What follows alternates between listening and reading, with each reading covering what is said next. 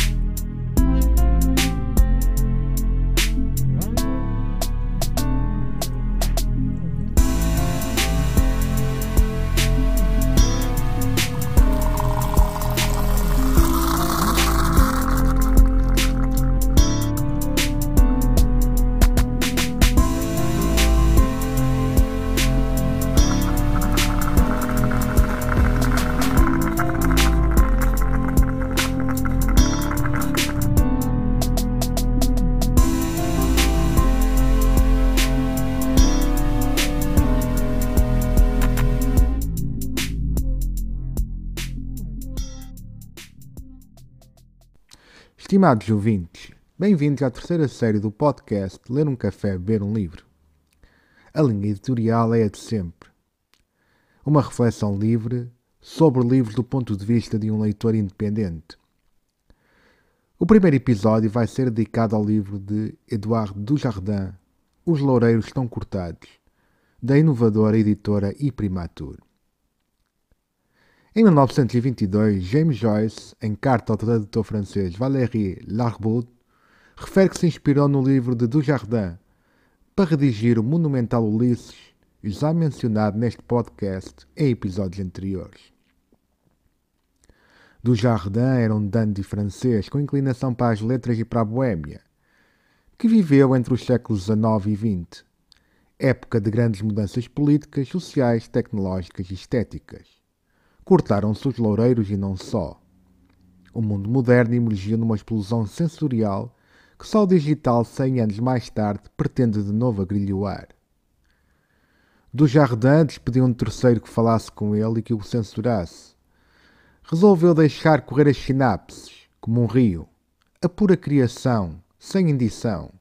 Um ventríloco à solta na consciência. Monólogo, fluxo, refluxo. Sendo toda a ficção uma mentira, a verdade de Dujardin é exposta ao leitor sem cortes, nem concessões. Claro que a verdade de Dujardin é a sua verdade, os seus pensamentos, sentimentos, emoções, reações, suposições e frustrações, que são vertidas para o papel sem o dedo ordenado do ficcionador mor ou do criador original absoluto. Joyce vai esculpir com mestria o que Dujardin tenuamente esboçou. E depois de Ulisses, a literatura repete loureiros em caldos de majerona e cebola, em ceias de cardeais que os dantas deste país jamais sonharam. Para um Joyce, houve mil do, do Jardim não reconhecidos, um clássico, ou o eterno retorno de um condera a brincar com os espelhos. A história que do Jardim conta é banal, porque é comum a todos os homens e mulheres de todos os tempos. A forma como a contou tornou-se seminal. Certo é que neste irreal social, ou social irreal em que todos se banham, há permanentes fluxos de consciência, que não cabem nem nos livros de Joyce, do Jardim, ou na biblioteca de Borges, ou de qualquer outro mortal entretido com as suas narrativas interiores. E terminamos o episódio 2 com alguns certos de Os Loureiros Estão Cortados. Na página 21. O empregado, a mesa, o meu chapéu no cabide. Tiremos as luvas. Há que largá-las na mesa com displicência. Ao lado do prato. É melhor no bolso do sobretudo. Não, na mesa. São estas insignificâncias que definem o nosso estilo. O sobretudo no cabide. Sento-me, safa. Estava cansado. Vou guardar as luvas no bolso do sobretudo. Iluminado, dourado, vermelho, com os espelhos. Este resplendor. O quê? O café? O café onde estou? Ah, eu estava cansado.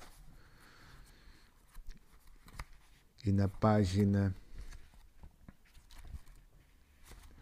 noventa e um Num quarto nu, indefinido, nu, cinzento, teto alto, alumiado por velas fumarentas. Quase silenciada a agitação na rua movimentada. Um quarto alto e estreito, sim, um catre, uma cadeira, uma mesa, paredes cinzentas. E uma fera ajoelhada no meio da cama. E aqueles olhos e os lábios lascivos que não param. Enquanto ela geme e suspira. É lá aqui. A rapariga que fala com as outras. As três, na calçada. Alheias aos transeuntes. Amanhã tenho curso. A escola chata. E dentro de três meses o exame. Sei que vou passar.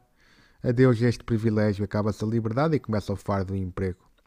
Vamos lá agora. Raparigas por todo lado. O café, gente nova a entrar.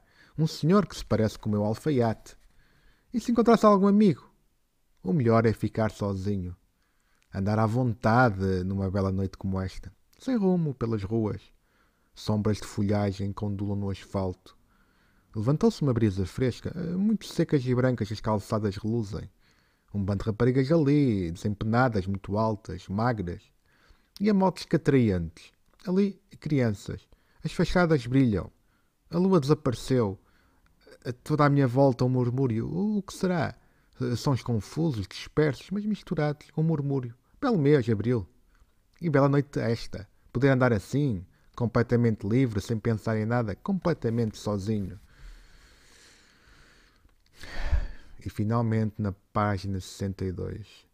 Já me distraí. Nunca hei de ser capaz de fixar as ideias numa coisa só. É desesperante. E se eu escrevesse? Não é má ideia. Vou legislar um pequeno plano por escrito daquilo que lhe devo dizer. Pelo menos sempre serve para assentar as ideias.